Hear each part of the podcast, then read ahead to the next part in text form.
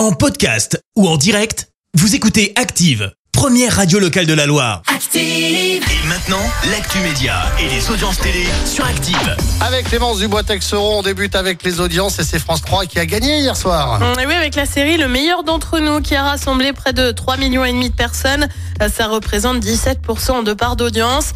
Euh, Derrière, on retrouve TF1 avec la série SWAT. Euh, France 2 complète le podium avec Laissez-vous guider et Laurent Dutch. Avis aux fans des rendez-vous à la machine à café. On est plus précisément de la série qui se déroule près d'une machine à café. On a la date de diffusion du film pour les 20 ans de Caméra Café. C'est prévu Ah, bon, pour ça. le 24 janvier prochain. Sur M6, bien évidemment. L'occasion de retrouver Bruno Solo et Yvan Le Bolloc avec au programme une fiction de 90 minutes.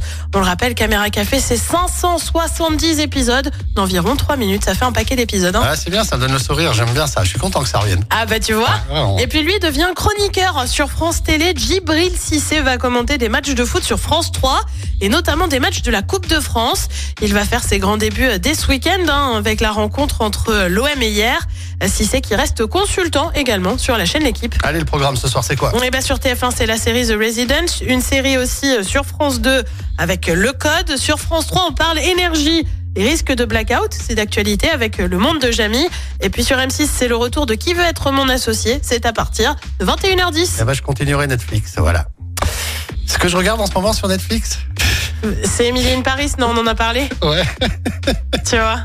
C'est tout un mythe qui s'effondre parce que je t'imagine. Merci, vous avez écouté Active Radio, la première radio locale de la Loire. Active.